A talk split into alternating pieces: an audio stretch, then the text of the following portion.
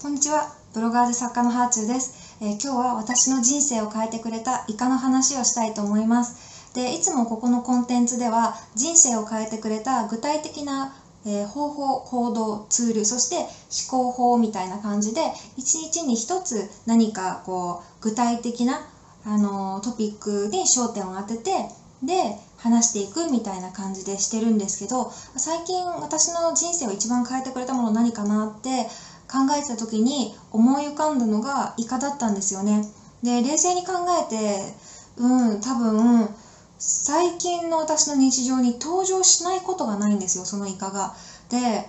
まあね、人生を変えるって言ったら大きな言葉かもしれないけど、でも、日々の小さい楽しみの積み重ねっていうのが人生を変えてくれるって考えた時に、なんか本当に純粋な気持ちで、あ、これが私の人生を今変えてくれるんじゃないかって思ったのが、セブンイレブンの一夜干ししたイカ炙り焼きだったんですよね。これ値段は300円ぐらいなんですけど、1食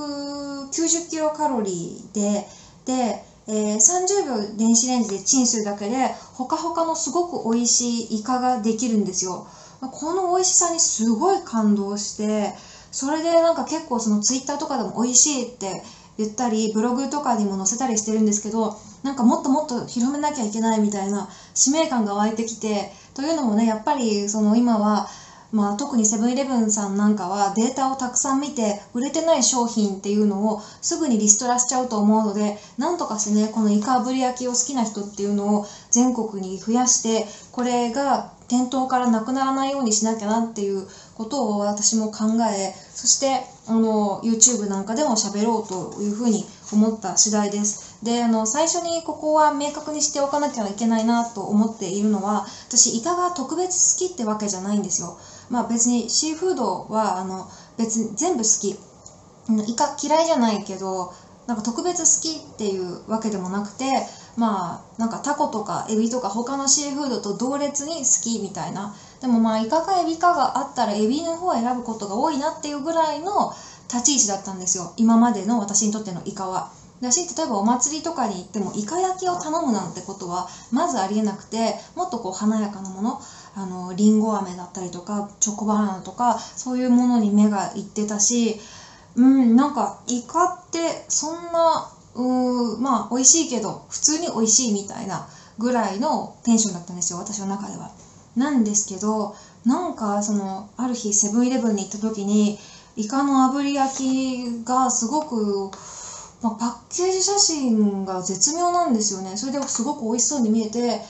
何の気なしに出来心で買ったところ、すっごく美味しくって、そこからドハマりして、もうちょっと中毒患者みたいになってて、多分、私、セブンイレブンで覚えられてると思うんですよね。のまあ、ピンクの髪の毛、まあ、よく帽子しては言ってるものの、ピンクの髪の毛で特徴あるし、イカをありったけ買ってくので、なんかピンクヘアのイカの人また来たなって絶対言われてると思うんです。でもそれぐらいもうあの分かられちゃってもいいぐらいそのイカを私は買い続けてますっていうことはお店の人にアピっておかないとこれがなくなっちゃった私すごい悲しいなというふうに思ってます。でこれセブンプレミアムっていうそのセブンイレブンが出してる商品のシリーズなんですけどもともと私そんなにコンビニに行く行ってコンビニのお惣菜を買うような習慣を持っているわけでもなかったんですよ。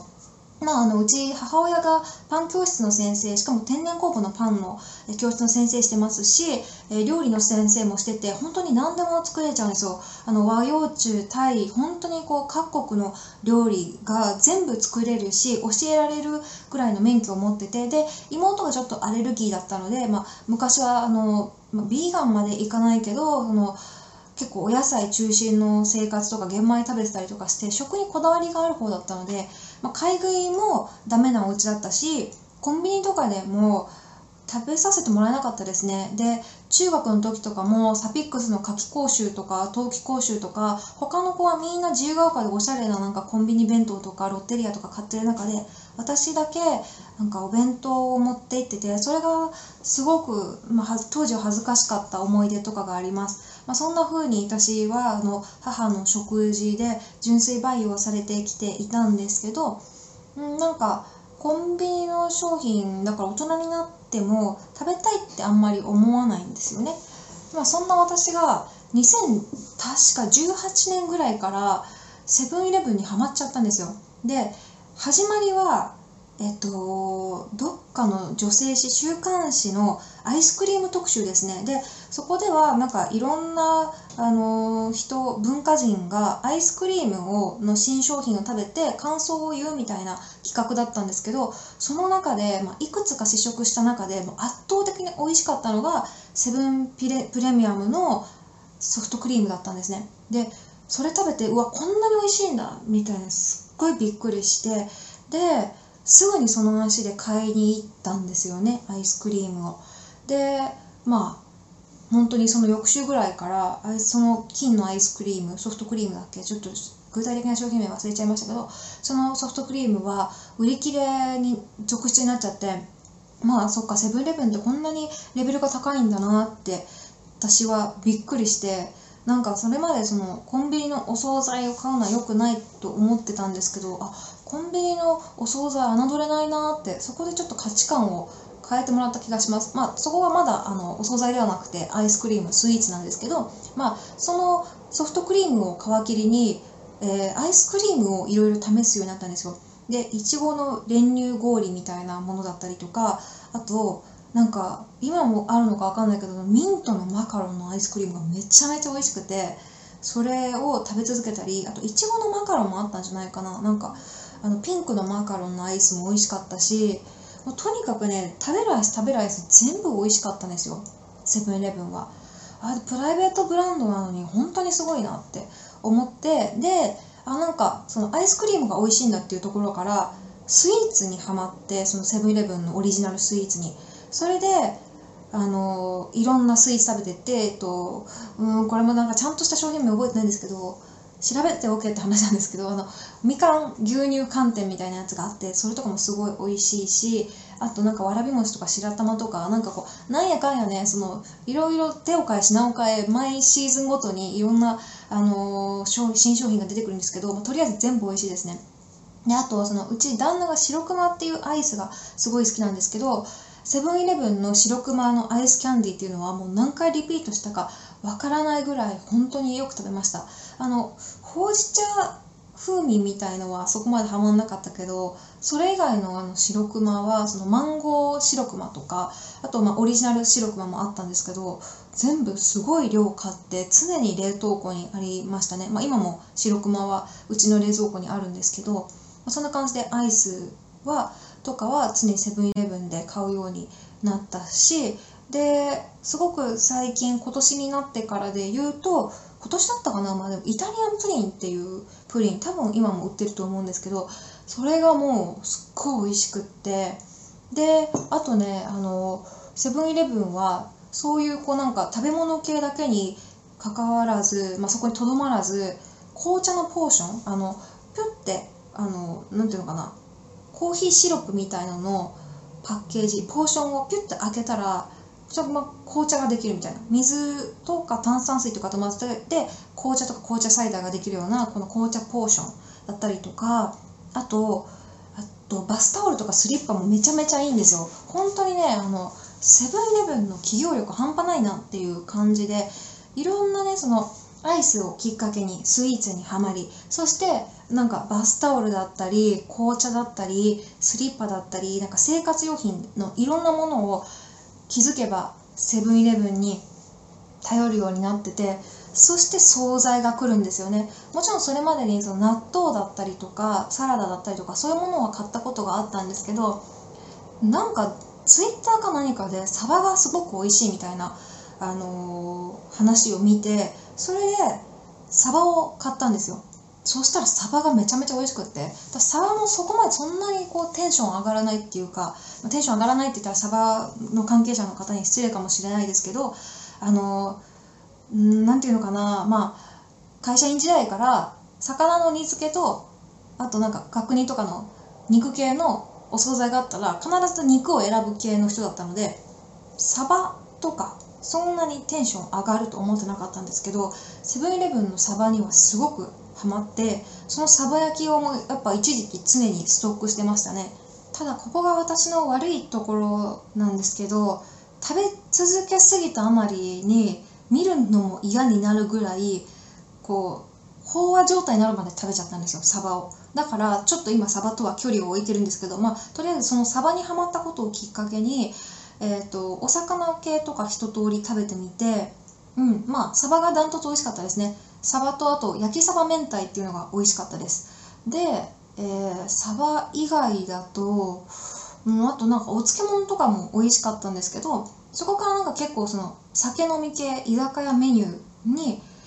いろいろ手出すようになってこれちょっと買ってみようかなって思うものをたまに試すようになってでその中からね今私の中で流行ってるのがイカの炙り焼きと炙りしめ鯖と小餅焼きししゃもなんですよ。で小餅焼きししゃもも結構推してたんですけどちょっとやっぱそのさっきも言った私の悪い癖で焼きししゃももちょっとこう一生分食べちゃったなぐらい食べたのとあとちょっとこれ自分の年とかそういうことかもしれないんですけどししゃものつぶつぶが一回喉に引っかかってゴホゴホゴホってなったことがあってそれ以来ちょっとししゃもとも距離を置いてるんですよね。で、まあ、炙りしめ鯖は美味しいんですけど、まあ、そこまでしめ鯖って量食べれるものではないんですよ。でそこで残ったのがこの一夜干ししたイカ炙り焼き。これが今一人勝ち状態なんですね。でこれ本当にプリプリでめちゃくちゃ美味しくって。イカってそもそもすごく手間がかかるから家でさばいたりとか一生したくないんですけど。でもあのー、ねこれは本当にもうさばいてあるしもう調理済みで30秒チンしたら食べれて。で醤油だれが本当に絶妙なんですよね。で手軽でかつあのイカって買ったとしてもスーパーのお惣菜だとその身の部分しか食べれなかったりとかするんですけどあの上の三角のそのエンペラって言われる部分もこのあのイカ炙り焼きには入ってるんですよ。だからその食感のね違いも楽しめてで私はこのエンペラ部分が異様に好きっていうことが分かりエンペラ部分だけの集めたやつでも食べれるなと思ってるんですけど本当にもうね食べ始めたらお箸が止まらず私あの1パックじゃ全然足りなくってできれば買い占めたいんですけどこれがね残念なことにねの近所に私以外にもこのイカが異様に美味しいってことに気づいちゃった人がいて常に見えない誰かと争奪戦を繰り広げてるんですよ。ねまあ、ちょっとこれは公言はしないですけど大体何時台に行けば絶対手に入るなっていう時間帯があってそこを私は狙うようにして買いに行ってるんですけどそこを逃すとイカだけが品切れなんですよね常に。他のサバとかの商品とかはあるんですけどイカだけが常に空っぽみたいな感じでちょっとねこのイカが今じわじわとその近所で広がり始めてるなというまあ嬉しいようなうん、悲しいようなそんな状況です今。ただこうやってイカを広めることによってさらにこう全国的にイカ炙り焼きの消費量が増えてそしてあもうちょっとそのイカ炙り焼きを増やそうというふうにねセブンイレブンの人に届くようにという思いで今日まあ私の YouTube と Voicy とヒマラヤがどこまで影響力があるかわかんないんですけどイカについてちょっと喋らせていただきました。本当にねこのイカ炙り焼きは美味しいのでぜひ皆さんに一回ね試してもらいたいなというふうに思ってます。とはいえね私すごい押しといて私あのすぐに一生分食べちゃうのであのいつイカぶり焼きのブームが終わるかはわからないんですけどとはいえ本当に美味しいことだけは確かでかなり押せるのでぜひこのイカ食べてください。なんかパッケージにはマヨネーズの絵がついてるんですけどマヨネーズとかそれなくて全然このまま食べて大丈夫です。すごく美味しいしあと1食90キロカロリーだからあの手頃なお値段で体にいいおやつだなっていうふうに思います。なんかチョコレートとかなんかまんじゅうとか食べるよりはイカ食べた方がタンパク質だししっかりお腹にご飯食べたって感じがしますしね。うん。タンパク質 15.4g1 パックに入ってるらしいですよ。というわけで、えー、私すごくセブンイレブンのイカを今推してて本当にこれは人生を変えてくれると思うので、えー、人生を変えるアイテムとしてのイカ炙り焼き300円の課金は全然高くないと思うのでぜひ試してみてください。あ最後言い忘れたんですけど私セブンイレブン限定の雑誌も大好きです。なのでセブンイレブンのあのー行かれたらイカ買いに行かれた時はぜひの雑誌コーナーも見てみてください。あの同じ雑誌書店とか他のコンビニと同じ雑誌が置いてあるんですけどあの宝島社さんとかの雑誌とかで付録違いがあるんですよ。セブンイレブン限定のあの付録とかがあってそれが私は結構好きで何度も何度も購入してます。なんかあんまりねその雑誌の付録買ってますとかすごい言ってるわけじゃないんですけど